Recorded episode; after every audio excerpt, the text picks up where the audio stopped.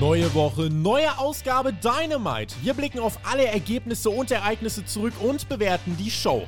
Hört den Spotfight Wrestling Podcast mit der Review zu AEW Dynamite. Send Hook!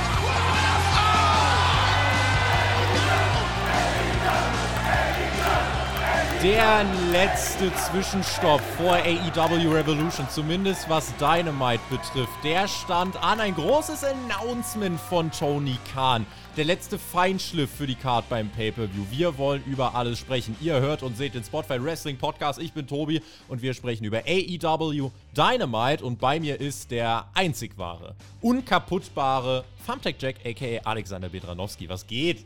Alright, Brother Friends und Sister Friends und Tobi, ich freue mich diese, auf diese Ausgabe von Dynamite, der letzte Stop for Revolution. Freitagabend gibt es auch die Preview, die äh, wird aufgezeichnet, unter anderem von dir und unseren Lieblingsstargästen vom AW-Kommentatoren TV-Team. Montagmorgen nach dem Event direkt Live-Review von uns, also die Wrestling-Woche steht voll und ganz im Zeichen von All Elite Wrestling. Was mich direkt äh, kurz ein bisschen auf den Boden der Tatsachen zurückholte, Alex. Wir waren an einem Ort, den wir eigentlich mittlerweile in- und auswendig kennen, äh, der, ja, wo wir, wo wir irgendwie alle drei Monate hin müssen. Wir waren in Jacksonville, Florida. Liebe Grüße an Herrn Flöter. Und zwar äh, waren wir hier wirklich, ja, mal wieder im Daily's Place und der Ort Alex scheint ausgebrannt zu sein, denn, äh, also im, im, im äh, Marketing-Sinne, denn, äh, also 1500 Karten hat man verkauft, aber viel mehr war jetzt nicht. Reicht dann vielleicht auch erstmal, oder? Ja, wahrscheinlich. Also die Leute und der Markt dort scheint gesättigt zu sein. Und das, Tobi, obwohl Tony Khan ein Big Announcement hatte. Direkt die Show geht los. Er steht im Ring, soll interviewt werden von Tony Schiavone, kriegt äh, das Mikrofon vor die Nase gehalten von dem, redet dann kurz einen Satz in seiner normalen Stimme. Oh, thank you, Tony. Und dann fängt er an zu reden in seiner TV-Stimme, denn er ist Tony Khan und er hat ein Big Announcement. Sein Announcement wird eine Revolution und am, am Wochenende gibt es auch eine Revolution und er hat ein Announcement und sein Announcement ist big. Es ist big. Big Announcement von Tony Khan bei AW Dynamite for Revolution. Big. Ja, also, guck mal, ist doch schön. Der eine kann Andrade, der andere Tony Khan, wenn das immer ein Dreamteam ist. Also, ja, äh, Tony Khan hat in seiner ähm, Art und Weise, so wie wir ihn kennen, äh, hat er ein Announcement gemacht und äh, hat noch davon gesprochen. Ne? Hier, vor drei Jahren startete diese Company auf dem Parkplatz. So, und 17 Jahre vorher startete eine andere Wrestling Company. Ring of Honor. Und ich war ein großer Fan von Ring of Honor und deswegen kann ich euch heute feierlich sagen, ich habe Ring of Honor gekauft und besitze die Company. Und Shane McMahon ist nicht hier. Ich bin's, Leute. Es ist mein Deal. Letzte Woche gab es die erste Show der neuen Ring of Honor Era. Christopher Daniels war dort am Start. Wird einer der Pfeiler sein der neuen Company, beziehungsweise der, der Zukunft von Ring of Honor. Und ebenfalls bei Ring of Honor. Ganz am Anfang war ein Mann, der bei Revolution auf John Moxley treffen wird. Und zwar Brian Danielson. Und die treffen jetzt im Opener aufeinander. Das war, fand ich, ein ganz eleganter Übergang dann eigentlich zum ersten Match, Alex. Aber wir müssen über dieses Announcement reden. Tony Khan hat Ring of Honor gekauft. Das beinhaltet die komplette Mediathek, alle Verträge, das Equipment, äh, wirklich äh, bis, bis zur letzten Ringmatte hat er den Laden jetzt gekauft. Ähm, so, das ist erstmal ein Statement. Was, was machen wir jetzt da draus? Was machen wir erstmal da draus? Das erste, was Jim Ross daraus gemacht hat am Kommentar, war, dass er gesagt hat: Hm, seems like Tony had a cup of coffee or two today. Da musste ich sehr, sehr lachen. Also auch der hat angespielt auf den Übertreten Tony Khan. Und ja, er macht den Shane McMahon. Er kauft alles von Ring of Honor auf. Ist jetzt nicht so überraschend, muss man sagen. Also die Gerüchte, die gab es ja schon seit längerem. Ähm, ist jetzt keine große Bombe oder so in dem Sinne, die da platzt. Aber also es geht Hand in Hand für mich mit einer Befürchtung. Wir reden seit Wochen drüber, zuletzt als Buddy debütiert ist, von dem zu vollen Roster. Und die große Sorge, die ich halt jetzt habe, ist, dass man zwanghaft versucht, irgendwelche Leute von Ring of Honor bei AW noch ins Produkt zu quetschen. Und da hoffe ich, dass sie das nicht tun, sondern dass sie es größtenteils stehen lassen als zwei you know, separate identities. Also Ring of Honor ist was anderes als AEW. Mhm. Das, mein erster Gedanke war auch, und das habe ich auch schon vor Wochen gesagt, wenn Tony Khan jetzt ankündigt, dass er Ring of Honor gekauft hat, und das werde ich hiermit auch offiziell tun, nehme ich meine Kritik an den Neuverpflichtungen wie Jay Lethal und so weiter zurück. Denn wenn du zwei Companies besitzt, dann brauchst du die Leute. So, und deswegen muss man sagen, da wir waren ja auch sehr kritisch, haben uns gefragt, hä, wo kommt denn der jetzt noch her und warum das denn jetzt noch? Das ergibt jetzt schon Sinn. Ich glaube, man wird sich durchaus vielleicht den ein oder anderen Richtung Dynamite holen. Allerdings wird man auch gut was, glaube ich, von Dynamite abziehen. Also ein Jay Lethal wird tendenziell, glaube ich, mehr halt einfach bei Ring of Honor zu Hause sein, genauso wie eben Chris Daniels und wie sie alle heißen. Ähm, deswegen, ja, wir, wir müssen auf jeden Fall auch noch drüber reden, wie wird AEW das jetzt handhaben? Wird NXT, äh, wird, wird Ring of Honor vielleicht das NXT von AEW? Wird es eine Art Nachwuchsbrand. Ähm, das, das sind einfach sehr viele Dinge, die man jetzt abwarten muss, äh, die aber erstmal kreativen Spielraum bedeuten für AEW. Und ich glaube ganz einfach, deswegen gibt es jetzt natürlich diejenigen, die sagen, hä, was soll mich das interessieren? Der kauft eine Indie-Liga, eine Indie-Liga.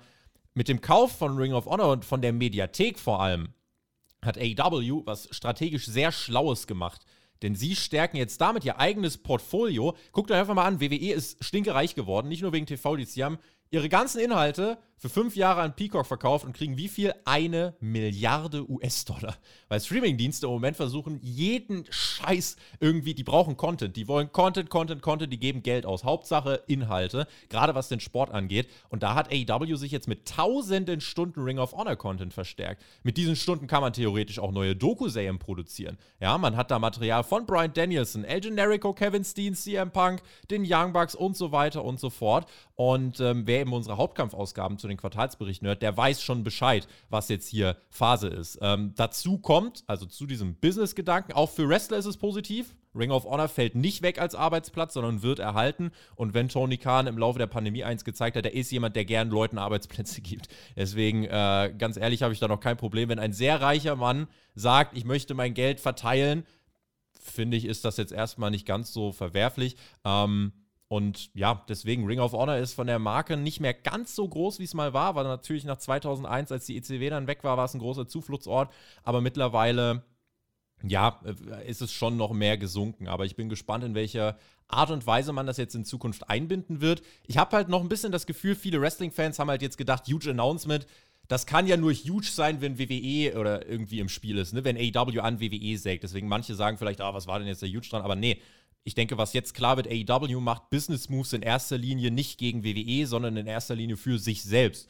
Und ich denke, Tony Khan hat einen klaren Businessplan, den verfolgt er jetzt. Und diese, spätestens wenn, wenn ein neuer TV-Deal da ist, wenn der Content verkauft ist, dann wird es relativ viel Geld regnen, Alex. Das ist erstmal meine Einschätzung bis hierhin. Da kann ich mich eigentlich nur anschließen, muss ich dir sagen, Tobi. Das hast du eigentlich ziemlich gut auf den Punkt gebracht. Das freut mich. Eine Sache, die ich natürlich sehr lustig gefunden hätte, wenn, oder die ich in den nächsten Wochen sehr lustig finden würde, was aber ich glaube nicht dran. Stell dir vor, äh, da würde ich durchdrehen, es gibt dann doch mal Shows, die parallel laufen und dann schaltet sich die Ring of Honor Show zu und dann kommt jemand heraus, ein, ein Cody Rhodes, ein Shane McMahon oder noch besser ein William Regal und sagt, ja, der Contract, äh, da steht zwar deine Unterschrift drunter, aber du hast auch unterschrieben, dass ich die Anteile hier besitze. Ha! Das wäre natürlich, das, das wäre auch eine Storyline, wo ich denken würde, wäre krass. Wird aber eher nicht in die Richtung gehen. Ne? Ich glaube, so die Richtung ein bisschen eigenständiger und vielleicht so Auslagerungsort für, für Nachwuchstalente, äh, vielleicht auch in erster Linie. Das ist schon nicht ganz unmöglich. Vielleicht auch einfach ein Zwei-Produkt-Ansatz, dass Ring of Honor wirklich Hard Wrestling äh, wird komplett Wrestling-lastig von vorn bis hinten und AEW sich vielleicht noch ein Hauch Mainstreamiger entwickelt. Kann ja auch sein, dass er, dass Tony Khan einfach sein Portfolio diversifizieren möchte. Ähm, ist ja auch möglich. Ja, oder nicht zwingend nur Mainstreamiger, sondern es könnte sein, dass AEW, wenn sie jetzt das Wrestling-lastige Produkt Ring of Honor haben, noch ein bisschen mehr in die Entertainment-Richtung gehen. Mhm. Also, wenn wir mit Entertainment Mainstream meinen, dann reden wir, glaube ich, vom selben aber so Sachen wie, keine Ahnung, einfach unterhaltsame Charaktere wie ein Danhausen. Sowas ja. könnte ich mir ja. vorstellen, dass AW noch ein bisschen mehr in diese Sparte gehen möchte. Jetzt nicht ja. nur, versteht mich nicht falsch, nicht nur mit crazy out-of-the-box-Charakteren, aber ein bisschen zugespitzter vielleicht noch. Bis, bisschen mhm. weniger Wrestling, noch mehr Entertainment bei AW eventuell. Wenn ihr mehr zum Thema wissen wollt, ein Breaking News Video machen wir nicht, deswegen haben wir ja jetzt erstmal die Dynamite Review mit der ersten Einordnung. Aber wer äh, sagt, ich bin da noch nicht fertig und ich will da immer noch mehr zu wissen, noch mehr Hintergründe. Heute Abend gibt es einen Stream dazu auf Twitch, twitch.tv slash tobitextet. Ich betreibe ganz fies Eigenwerbung. Äh, da gibt es heute Abend nochmal einen Talk zu allem. Wir gehen so ab 20 Uhr roundabout live. Ähm, und es wird ja auch diese Woche zum Beispiel keinen Hauptkampf geben wegen dem AW Pay-Per-View. Da werden wir zum Beispiel im Laufe des Wochenendes auch einen kleinen Ersatz dort im Stream Stream haben. Ähm, und da werden wir einfach auch nochmal mit euch im Chat interagieren, Fragen beantworten, den ganzen Deal nochmal auseinandernehmen, auch mit den Gerüchten, wie viel wurde jetzt bezahlt und so weiter. Äh, deswegen, ich freue mich auf heute Abend und kann auch sagen, es wird jemand zu Gast sein. Ähm, den sich ja viele generell wieder öfters auch bei Spotfight wünschen. Jemand, der äh, von eigentlich nahezu allen Seiten als sehr sympathisch beschrieben wird. Deswegen freue ich mich, äh, wenn wir dann heute Abend ein bisschen talken. Äh, den Link dazu findet ihr, glaube ich, dann nochmal unter dem Video. Da äh, werde ich dir dann nochmal da lassen. Und da gibt es dann mehr für alle, die sich denken, ich will mehr zu dieser Kooperation oder zu diesem Kauf. Es ist ja keine Kooperation von Ring of Honor und AEW. Damit kommen wir zu diesem ersten Match, was hier angeleiert wurde, nämlich Danielson gegen Daniels. Das hat man uns dann hier quasi äh, äh, präsentiert. Es war ich kann eigentlich jede Woche bei Brian Danielson Matches, ich, ich möchte eigentlich ausführen und diese, diese, ah, diese Schönheit des Ganzen loben. Es ist halt wieder technisch eine Augenweide. Es gibt Konter, wo du dir denkst, wow. Und äh, dann das Ganze kombiniert aber trotzdem mit stiffen Strikes, mit stiffen Kicks. Das Auge von Chris Daniels zum Beispiel, das wurde ganz schön in Mitleidenschaft gezogen. Am Ende will er den besten Moonsault ever durchkriegen, schafft er aber nicht. Er wird nämlich gekontert in den Triangle Sleeper. Elf Minuten Pro Wrestling von zwei großartigen Pro Wrestlern bei einer guten Pro Wrestling Company. Ich mochte diesen Opener, Alex. Ja, das überrascht mich wenig, dass du den gemocht hast, weil das war auch ein boxstarkes Match zwischen Daniels und Danielson. Natürlich angelehnt an den Main Event von der allerersten Episode, was heißt Episode, von der allerersten Show, die Ring of Honor jemals gemacht hat. Äh, ich glaube, An Era of Honor Begins hieß das damals so. Mhm. Auf jeden Fall standen die da im Main Event zusammen mit Loki. Das war so meine erste Frage. Wo ist denn Loki? Komm, mach den kompletten Throwback. Engagiert den doch für eine Nacht. Nein, aber also mit den Personalien, die man hatte, hat man man da, denke ich, äh, was ganz Nettes gemacht, um, um dieses Ring of Honor-Ding zu acknowledgen. Aber sehr viel mehr musste dann das auch nicht sein. Also, das wäre jetzt ja, falsch ja. gewesen, wenn dieser Ring of Honor-Deal jetzt äh, die ganze Show und alle Storylines in Schatten gestellt hätte und also wenn dieser Ring of Honor Deal die ganze Show dominiert hätte, das war ja. schon okay, es am Anfang zu erwähnen, ein Match zu bringen, was sozusagen auf die Ring of Honor Historie angelegt ist genau. und damit ist das Ganze auch gut, weil jemand wie Daniels, der war ja jetzt aktuell nicht mehr in den Stories bei AW und wir sind in der Go-Home-Show vom Pay-Per-View, also das muss man ja dann auch sehen. Ja. Ähm, das ist ein Charakter, der hat nichts zu tun mit irgendwelchen Matches die wir beim Pay-Per-View sehen werden. Hier ging es primär darum, Danielson noch weiter zu pushen und ich finde, das haben sie ganz schön gemacht. Ähm, ja. Daniels, der spielt im Prinzip in diesem Match seine Greatest Hits. Also er macht einfach alle seine coolen Moves.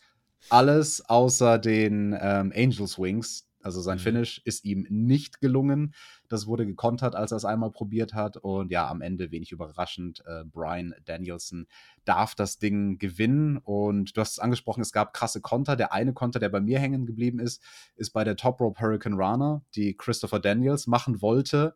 Und er springt ab und während er in der Luft ist, auf dem zweiten Seil sitzend oder auf dem Top Rope sitzend, ähm, gibt Brian ihm den Push, also gibt seinen Oberschenkel den Push und Danielson macht deswegen, Entschuldigung, Daniels macht deswegen einen riesengroßen Moonsault Bauchplatscher und landet sozusagen im Leeren beim Versuch dieser Top Rope Hurricane Runner. Also da, da, waren einige schöne Momente in dem Match dabei. Und krass, wenn du bedenkst, wie lange das her ist, dass die ihr erstes oder dass die dieses Triple Threat Match hatten.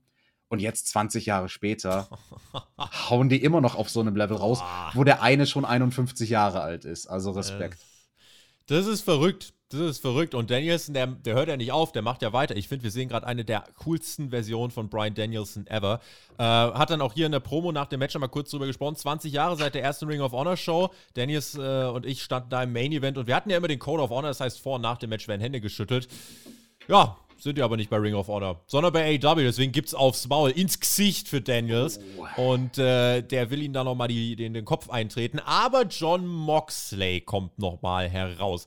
Äh, zu lauten Reaktionen, stellt sich in den Ring und untermauert nochmal, dass er am Sonntag ein Kaliber von Brutalität in den Ring bringen wird, mit dem Danielson nicht klarkommt. Mox wird nicht klein zu kriegen sein. Und dann meint Mox, ey, ganz ehrlich, wenn du hart genug bist, dann lass uns doch jetzt einfach direkt loslegen. Und Danielson deutet kurz was an, aber zieht sich dann zurück. Das war solid Stuff für den Aufbau. Ich denke, wir sind uns alle einig, dass wir auf dieses Match am Sonntag dann doch allesamt Bock haben.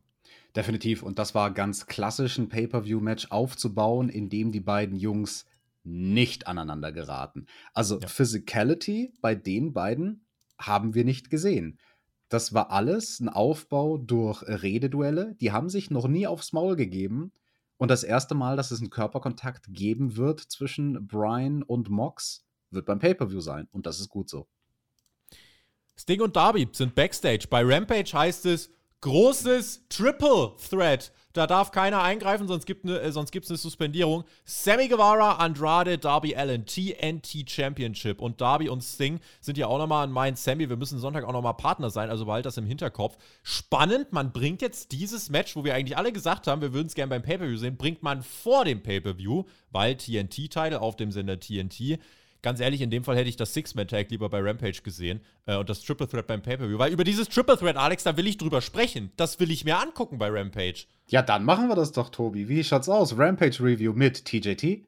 TJT, was was? Samstag Bock oder wie? Machen wir? Natürlich. Samstag, ich, ich mache Samstag nie was anderes außer Rampage-Reviews. Dann wisst ihr schon, wie die Rampage-Review dann aussehen wird am Samstag. Schön, dass wir das geklärt haben. ähm, aber ja, was, was meinst du, das Triple Threat jetzt bei Rampage vor dem Pay-Per-View zu, zu bringen?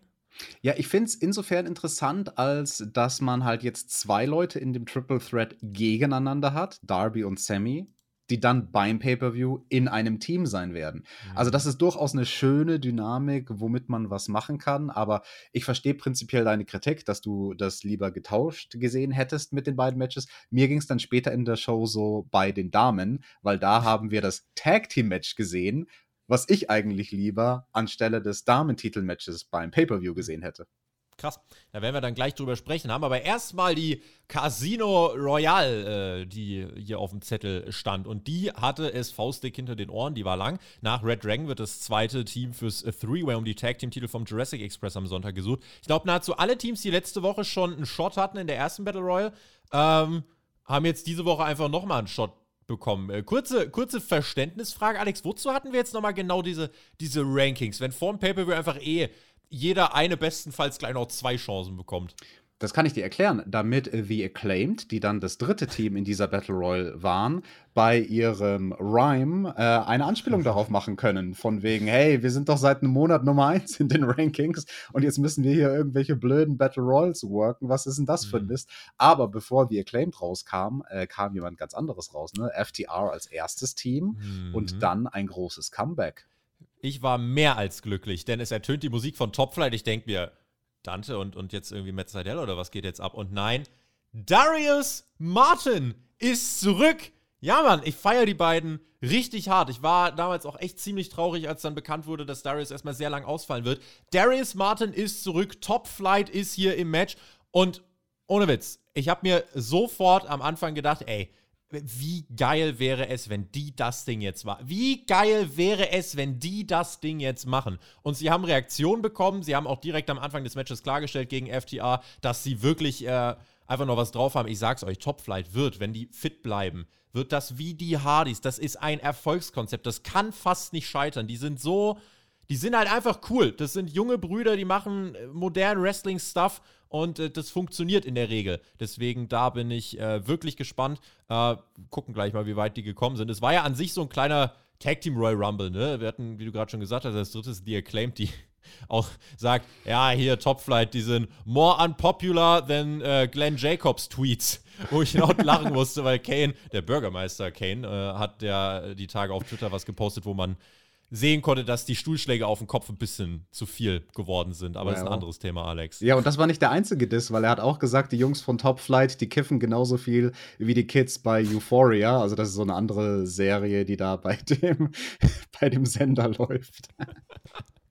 Nummer 4 und 5, äh, oder Nummer 4 waren äh, die 5 und die 10 Das klingt sehr merkwürdig, aber wir meinen die Dark Order. Ja, also für, ah. ja, Zahlenspiele, holt den Rechenschieber. Dann das HFO mit dem Butcher und äh, Blade, die Varsity Blondes auch am Start, die gingen aber schnell raus. Bear Country auch da schnell raus. Santana Ortiz ebenfalls am Start. Best Friends, Dark Order, äh, ein zweites Mal noch vertreten mit Evil Uno und Stu Grayson. Und mit als letztes kamen dann die Young Bucks rein. Äh, nach ihnen dann noch die Wingmen, der Gun Club, äh, Brock Anderson, Shorty Lee und 2.0. Hallo, die so. Wingmen, das musst du doch jetzt ein bisschen mehr mit Kabam äh, aussprechen. Die Wingman bei Dynamite. Hast du den nicht gefreut? Nein. Oh. Nein. Ich dachte mir, wir wissen jetzt alle, dass die Bugs eigentlich dieses Match gewinnen. Dann lass wenigstens Top Flight richtig gut aussehen und bis ans Ende gehen. Danke im Voraus, jetzt schon mal. Match war inhaltlich, so viel will ich aber auch ehrlicherweise sagen. Der Ring war eigentlich, also 27 Minuten ging's. 23 davon war der Ring halt einfach voll. Das hat jetzt nicht so, es war halt viel Körperklatschen, jetzt nicht das ganz große Spektakel. Ja, hier mal ein paar Neckigkeiten und so weiter. Danhausen war irgendwann da, sorgte für die Elimination von Evil Uno. Äh, da hat übrigens also, Jim Ross es sich auch nicht nehmen lassen, mal wieder seinen Frust kundzutun am Kommentar. Und äh, als dann Excalibur gesagt hat, he cursed him, Jim Ross nur so nach dem Motto, he cursed him, god damn it. God damn it. Ja, also Danhausen bisher wirklich ein Sidekick. Ich denke, das ist so eine, der könnte sich bei Ring of Honor eher austoben, aber nur meine Meinung. Satana und Ortiz fliegen raus. 2.0 hatte da die Finger im Spiel. Also da, man hatte immer so ein paar Fäden weiter vorangetrieben. Die Best Friends gingen raus und dann hatten wir noch Top Flight, FTR und die Bugs. Red Dragon kam raus. Dex Harwood ging dadurch äh, oder wurde dadurch eliminiert. Das heißt, irgendwie Red Dragon hilft den Bugs so ein bisschen mit einer Ablenkung. Und ähm, dann sind die Bugs tatsächlich allein im Ring mit Darius Martin. Allein diese Geste. Darius kommt nach über einem Jahr zurück und darf in dieser äh, darf in diesem Match wirklich bis ganz zum Ende gehen. Er darf sogar einen der Bugs rauswerfen. Ja, er darf Nick Jackson rauswerfen. Und ohne Witz, ich hätte sofort gekauft, wenn die hier zurückkommen, dieses Match gewinnen und beim Pay-Per-View Richtung Tag-Team-Titel gehen. Ich hätte das voll gekauft. Ich hätte es voll gekauft. Jetzt hat man aber das gemacht, was wir erwartet haben, was auch okay ist. Man hat die Bugs gewinnen lassen. Es gab eine Sequenz mit Matt und äh, Darius auf dem Apron, die richtig gut war, fand ich. Äh, ja, also da muss ich bemängeln, als die beiden als letzte Jungs in dem Match auf dem Apron waren, haben sie vom Rhythmus her, vom Tempo, das komplett falsch aufgezogen, diesen mhm. Schlagabtausch. Weil sie haben den klassischen Yeah, Boo-Spot gemacht, wo es Schlag für Schlag hin und her geht in einem relativ langsamen Tempo, damit das Publikum schön Yeah, Boo, Yeah, Boo machen kann. Und ich denke mir, Jungs, ihr seid die beiden Letzten in der Battle Royale, das muss Pam, Pam, Pam, Pam, Pam, Pam, Pam gehen. Da müsst ihr wirklich versuchen, euch so schnell wie es geht rauszuhauen und nicht jeden Schlag zählen, als ob es das Schlimmste überhaupt war. Ich war, ich, okay, ich fand, ich fand's cool trotzdem und gerade diese äh, Sequenz, die dann auf dem Apron kam, muss ich sagen, die war dann halt auch gut gemacht. Äh, ich bin von meinem Stuhl aufgestanden, ich hätte Darius absolut gegönnt, aber AW entscheidet sich, Matt einen Low Blow und einen Kick austeilen zu lassen. Darius wird eliminiert, aber ich fand die letzten fünf Minuten des Matches, ähm, fand ich okay, fand ich gut. Die 23 davor und das ist halt der Großteil, ähm, das hat sich eher gezogen. Das hätte ich jetzt nicht gebraucht, muss ich sagen. Ja, das Match war auch, glaube ich, insgesamt ein kleines bisschen zu lang, weil danach sollte dann noch der Jurassic Express rauskommen und davon haben wir dann gar nichts mehr gesehen. Also dann ging es in die Werbung und das war einfach keine Zeit mehr sozusagen für den Standoff zwischen den drei Teams, die dann bei Revolution um die Titel gegeneinander antreten werden.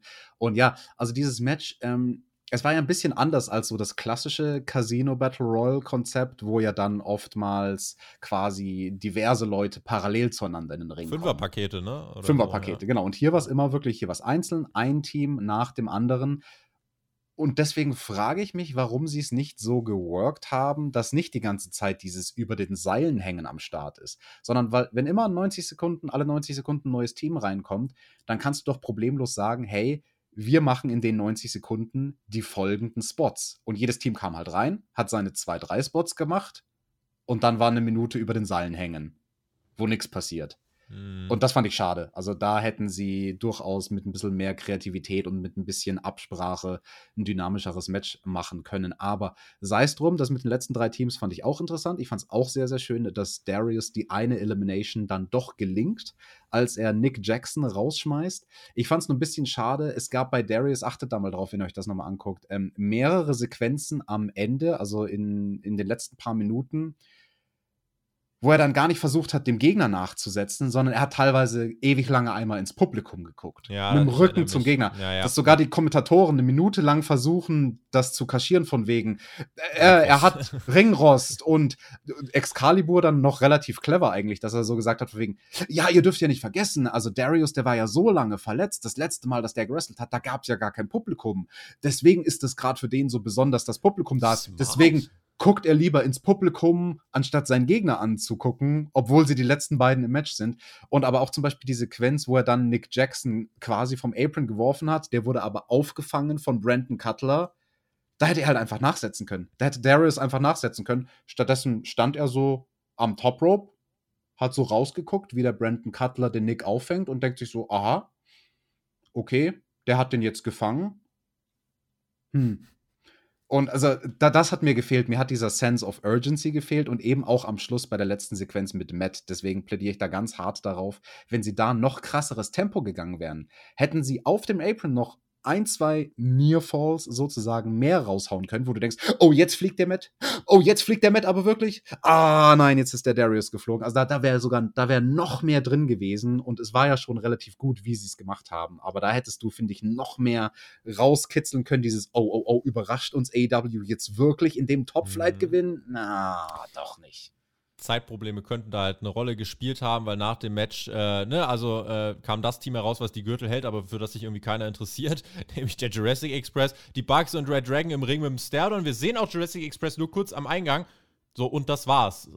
Ich habe mir halt so insgesamt danach gedacht, gut, also dafür, dass jetzt halt die Bugs und Red Dragon auf die Pay-Per-View-Card kommen dieses Match, das hätte man noch anders hingekriegt. Da hätte es jetzt nicht diese zwei Battle Royals gebraucht, äh, die die Rankings wieder ab, äh, ad absurdum führen. Plus der Aufbau für das Titelmatch, beziehungsweise der Aufbau der Titelträger, der Championship-Gürtel an sich, der hat ganz einfach noch Luft nach oben. Ich finde, das kann man nicht anders sagen.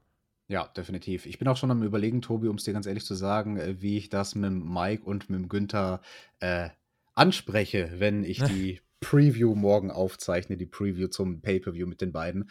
Weil das ist durchaus ein Kritikpunkt, äh, da würde mich auch deren Meinung sehr, sehr interessieren. Ähm, das muss ich aber politisch korrekt, muss ich das ausdrücken.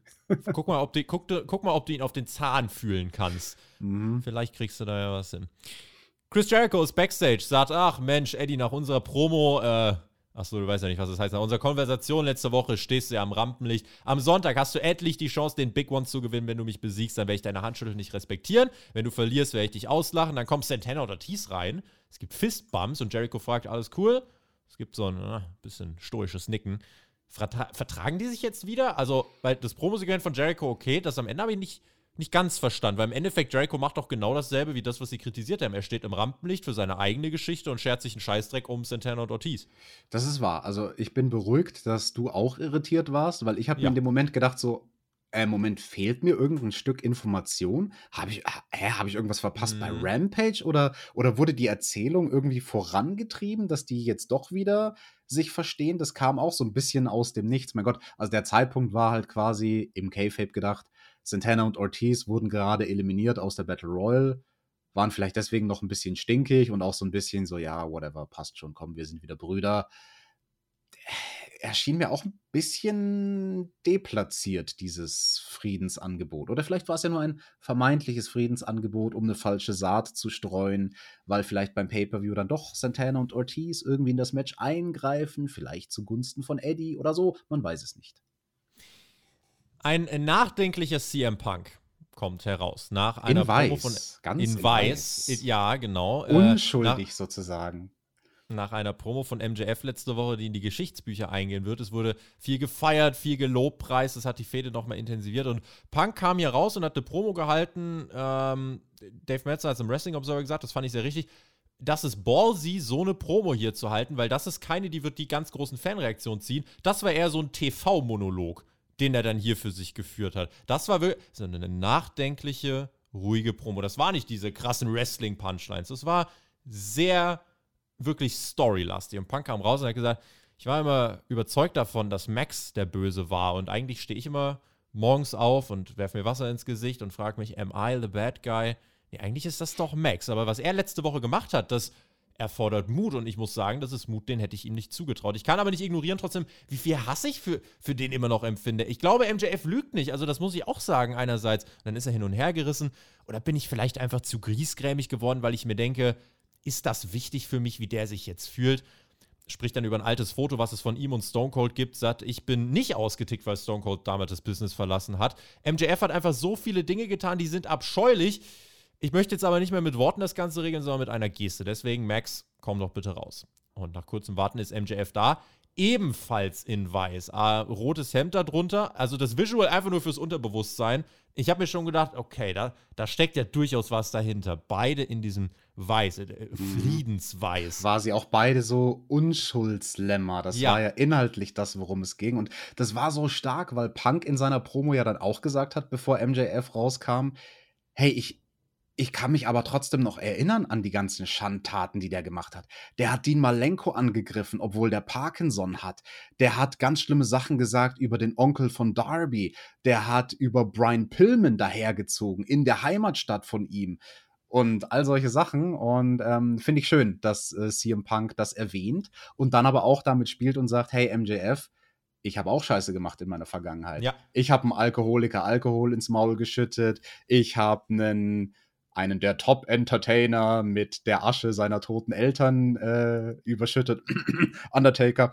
Ähm, auf Jeff Hardy hat er angespielt, dass er den sozusagen aus der Liga gekickt hat, weil er in seinen Promos auf dessen Drogenkonsum ähm, zu sprechen kam. Also das fand ich sehr schön, wie CM Punk da die Parallelen hergestellt hat zwischen ja. den beiden Charakteren, aber dann doch sehr friedvoll eigentlich. Punk nimmt dann auch, äh, als MJF in den Ring kommt, solche kleinen Details feiere ich halt, nimmt das Mikrofon ganz bewusst weg und sagt MJF so erstmal was, wo du denkst, oh, okay. Und dann gibt es den Angebot eines Handschlags und MJF gibt ihm aber die Umarmung. Und die Frage ist, okay, Punk steht jetzt dann so da und dann packt er tatsächlich zu. Und es gibt die Umarmung und er nimmt MJF wie ein Vater mit seinem Sohn, auf den er stolz ist. So ungefähr sah es aus. Und dann geht MJF, tritt einen Schritt zurück und dann tritt der Punk in die Eier. Und zwar volle Ladung. Und Punk geht zu Boden und MJF und achtet auf diese Mimik. MJF hat nicht gelogen, dass es wahr.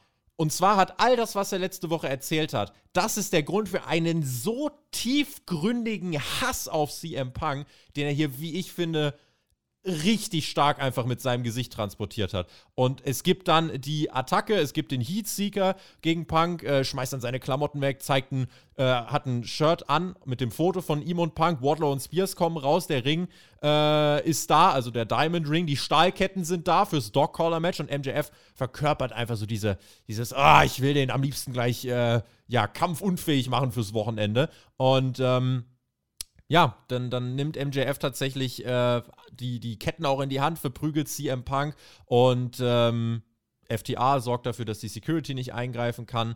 Ähm, und dann gab es, glaube ich, ein Biss in die Stirn oder irgendwas dergleichen.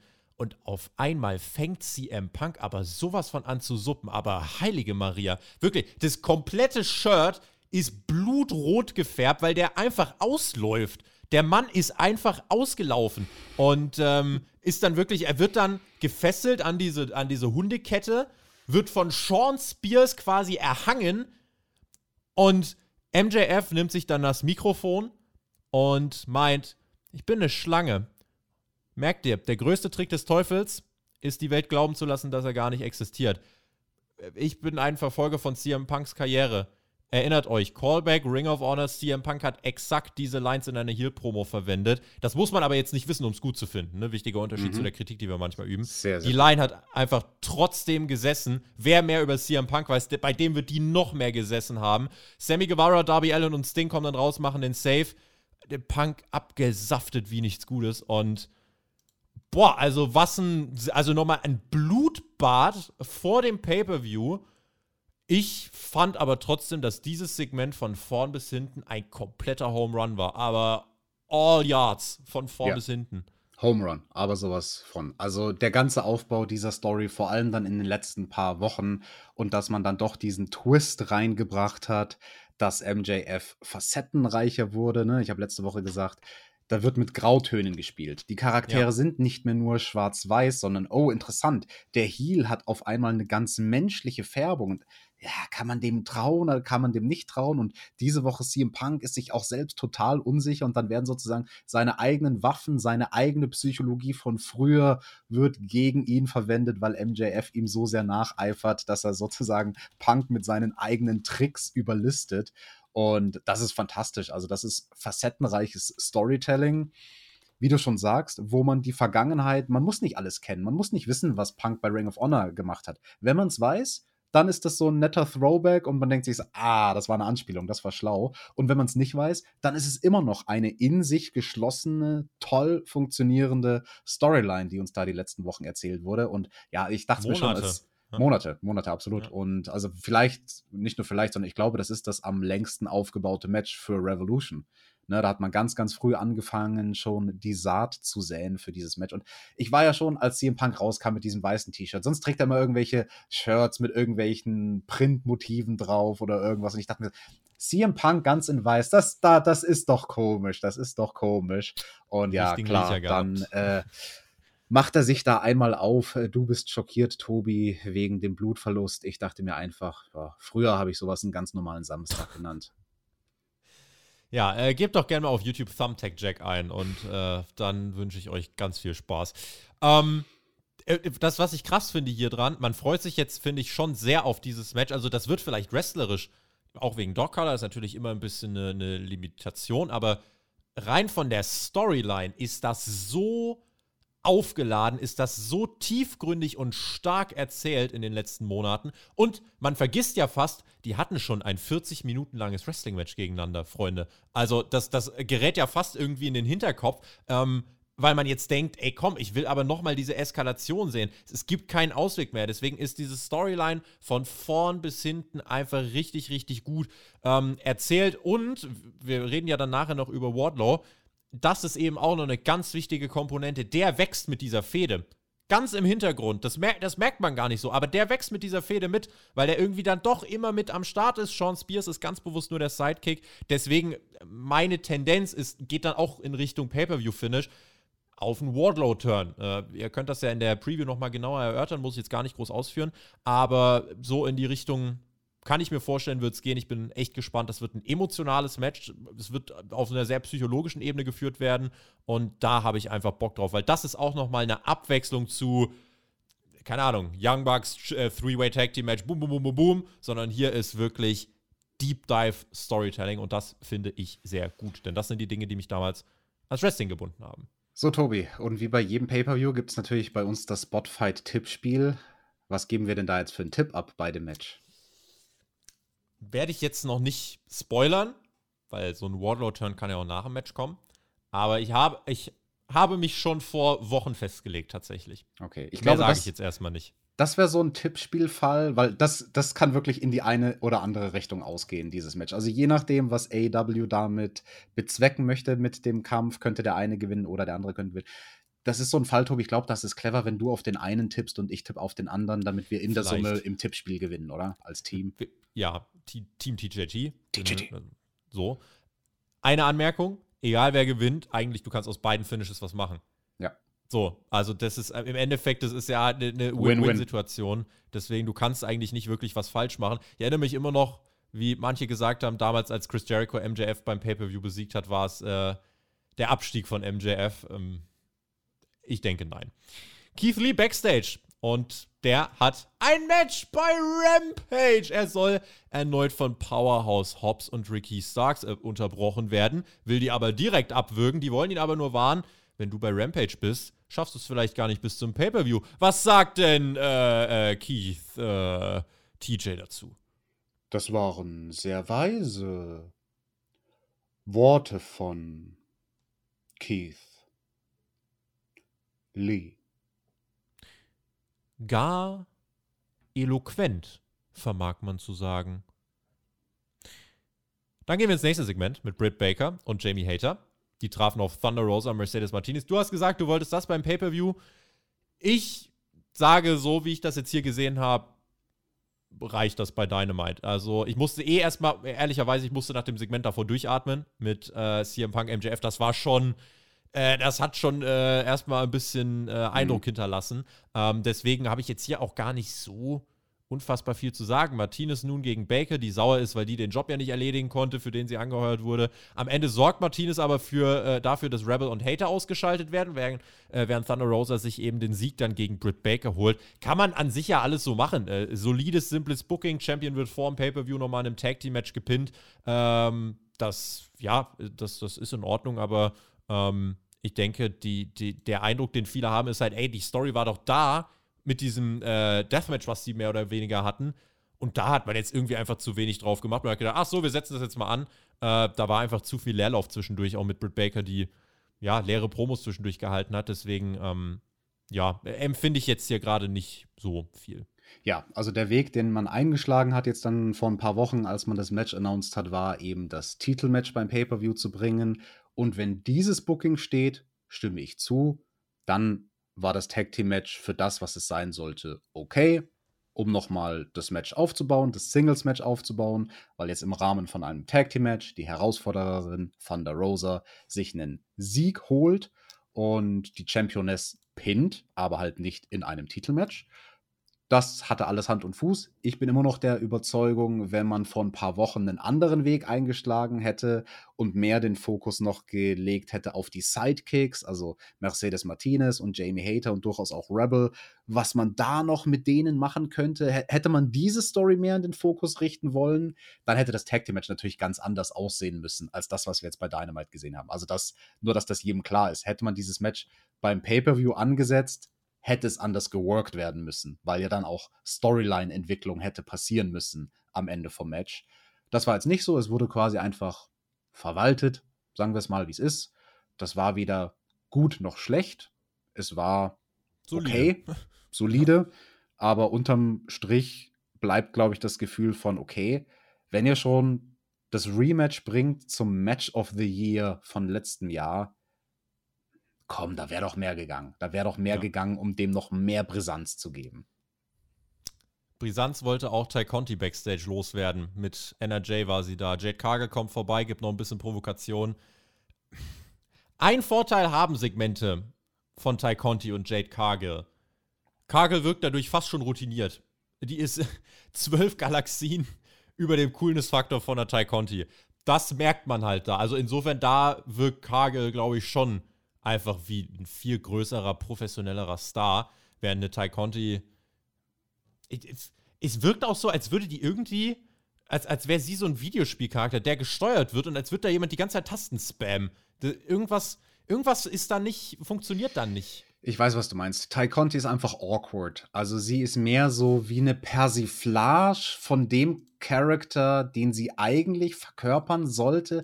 Sie ist zu sehr over the top. Also ein guter Wrestling-Charakter, der funktioniert, ist ja immer, wenn du in der Quintessenz die echte Person nimmst, die Person hinter dem Gimmick, den echten Menschen, aber turned up to 11, sagt man immer im Englischen. Also einfach voll aufgedreht, jenseits von 100 Prozent gib so 110 Prozent, vielleicht gibst du sogar 120 Prozent, aber bei ihr ist es quasi auf 200 Prozent aufgedreht. Hey, ich bin so super quirky und awkward und meine Gesichtsausdrücke sind die ganze Zeit so krass. Was nicht heißt, dass sie nicht eine, ansonsten äh, eine tolle Frau ist. Also, das wollen wir gar nicht abstreiten. Wir reden nur vom Wrestling-Character. Ja. Ne?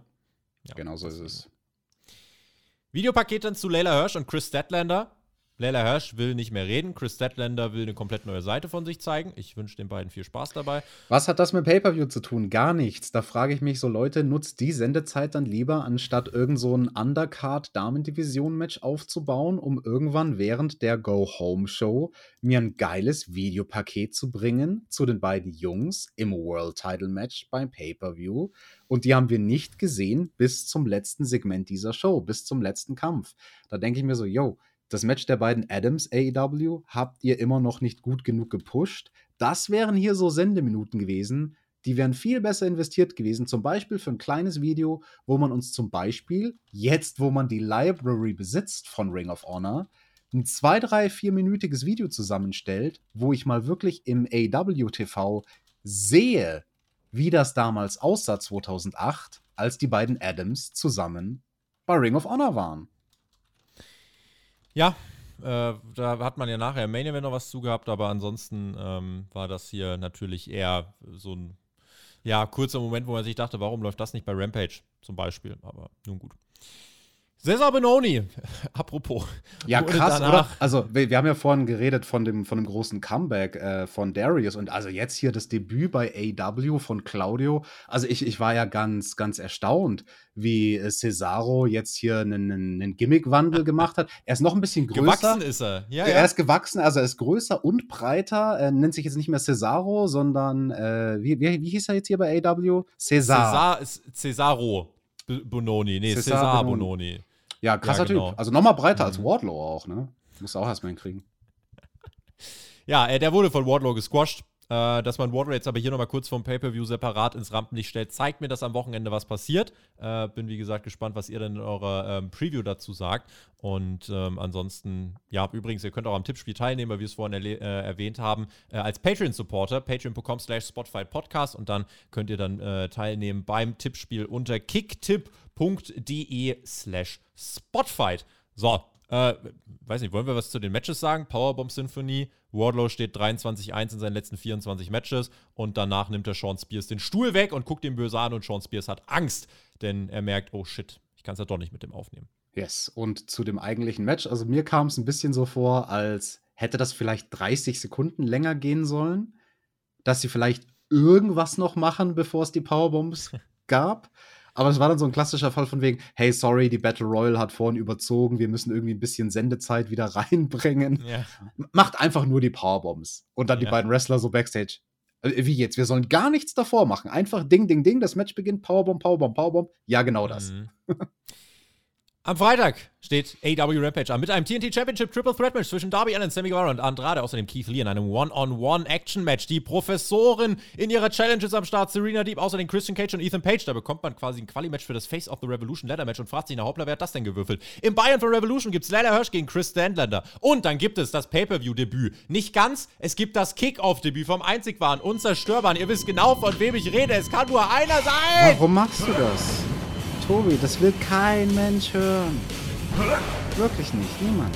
Ich hätte es besser gefunden, wenn er Anthony Ogogo beim Pay-Per-View weggeklatscht hätte, aber so gut macht er eben QT Marshall kaputt, das ist auch in Ordnung. Außerdem äh, könnte er dann bei Dynamite hoffentlich danach mehr Momentum aufnehmen. Die Hauptshow des Pay-Per-Views wird bestehen aus Hangman Adam Page gegen Adam Cole World Title, Dog Collar Match, CM Punk gegen MJF, Moxley gegen Danielson, ein äh, Three-Way Tag Team Match haben wir außerdem noch zwischen dem Jurassic Express, den Young Bucks und Wack, äh, Red Dragon. Dann haben wir ein Trios Match zwischen Hardy, Andrade, Isaiah Cassidy gegen Darby Sting und Sammy Guevara. Wir haben Thunder Rosa gegen Britt Baker. Wir haben das Ladder Match, Orange Cassidy, Wardlow, Keith Lee, Powerhouse Hobbs, Ricky Stark sind da schon qualifiziert, sowie Chris Jericho gegen Eddie Kingston und Jade Cargill gegen Ty Conti. Das ist auf der Main Card. Diese Card hat sehr viel Tiefe, finde ich. Yes, Tobi, bei manchen Messenger-Apps gibt es ja so die Funktion, dass man jemanden schneller abspielt in der Voice-Message oder auch auf halber Geschwindigkeit. Das wäre jetzt so ein Fall gewesen, da hätte ich dich gerne auf halber Geschwindigkeit gehört. Ich habe jetzt gar nicht alles mitbekommen. Also es gibt irgendein Qualifikations noch, also ein Qualifikationsmatch noch für das Face of the Revolution Ladder Match jetzt bei Rampage. Wer, wer, wer steht da nochmal drin? Wer kann sich qualifizieren?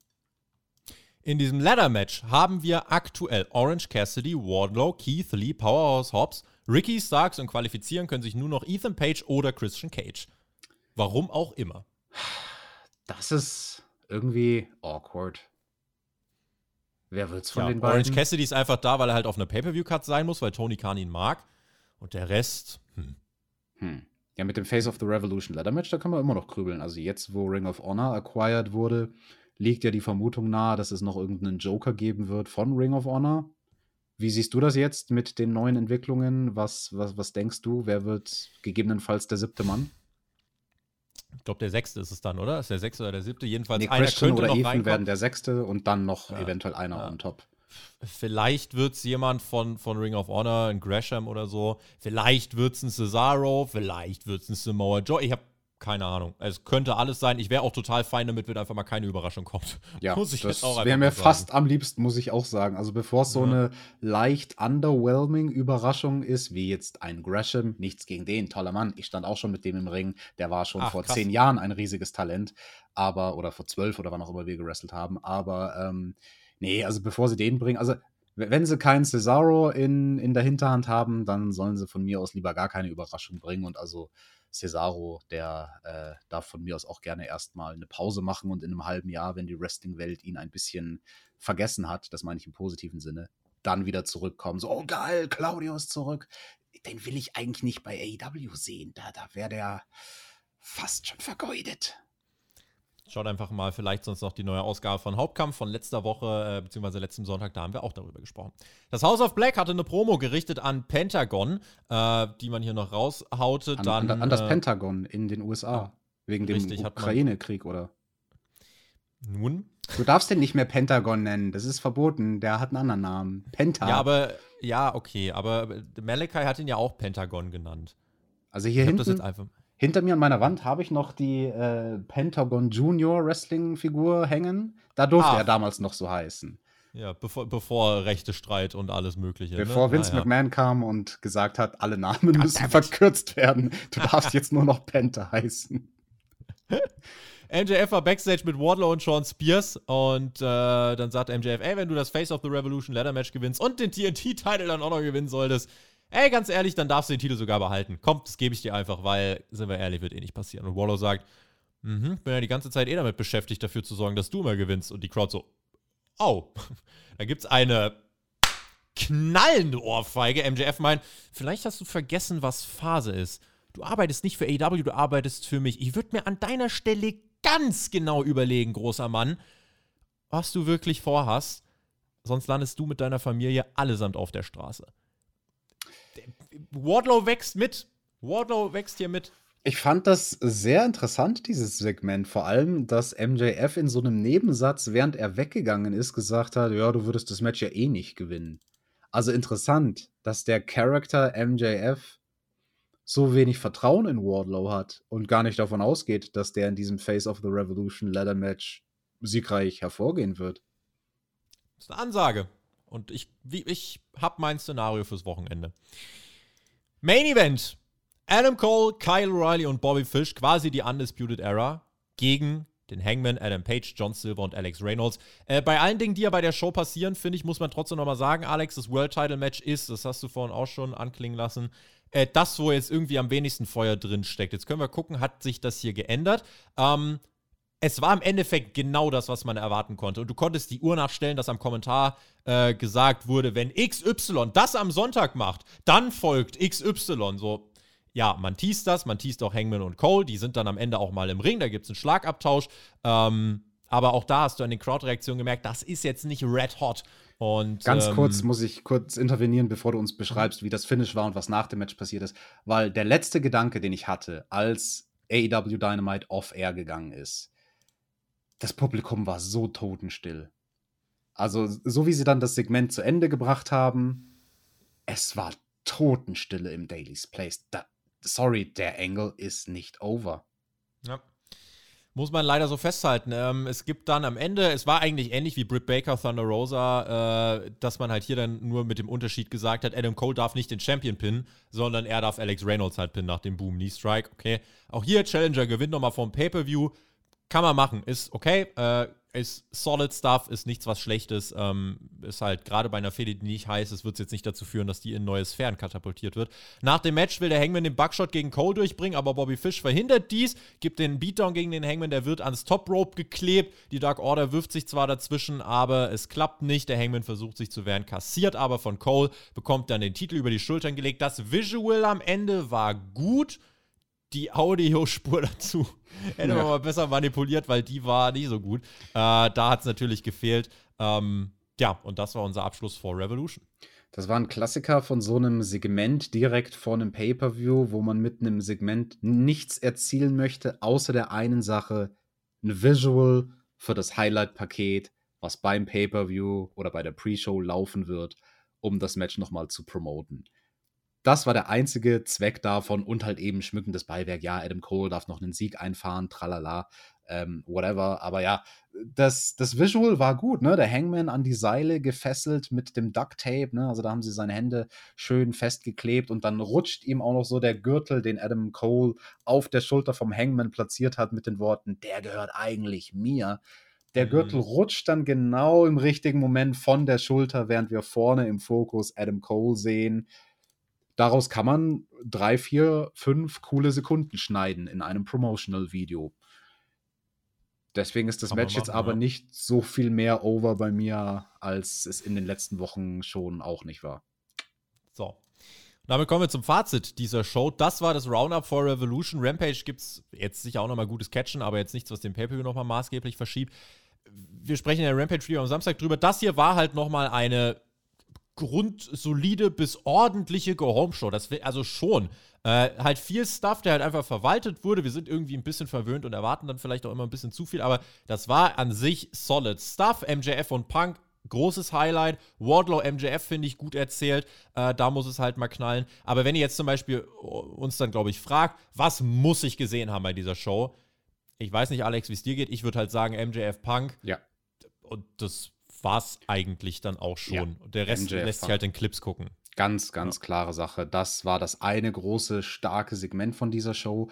Und ich fand es dann durchaus interessant, die letzte Ausgabe vom Pay-Per-View, die Go-Home-Show. Und wenn wir uns anschauen, welches Segment hat wie viel Zeit gekriegt, also diese Tag Team Battle Royal, die hatte schon definitiv Überlänge. Also auch im mhm. Vergleich zu allen anderen Segmenten. Und da frage ich mich, oh, ist das so weise? Das ist jetzt vielleicht auch Meckern auf hohem Niveau, dass man bei der Go-Home-Show am meisten Sendezeit dafür benutzt, um ein Match zu pushen, einen letzten Contender-Spot zu füllen, wo eh schon jedem seit Wochen klar war, welche zwei Teams die Contender sein werden. Du hast es in den Reviews ja auch schon gesagt, vor drei, vier Wochen.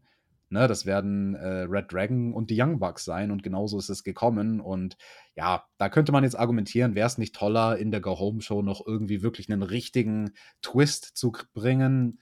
Den einen großen Twist hatten wir bei MJF und Punk, auch wenn es vorhersehbar war, scheißegal. Auch das hast du letzte Woche genauso predicted, dass es so ablaufen wird. Und da braucht man jetzt kein Hellseher sein, um dass man, dass man das vorausahnen konnte, dass MJF da jetzt wahrscheinlich doch irgendwie sein wahres Gesicht zeigt. Aber egal, lieber vorhersehbar und trotzdem gutes Fernsehen als unvorhersehbar und schlechtes Fernsehen.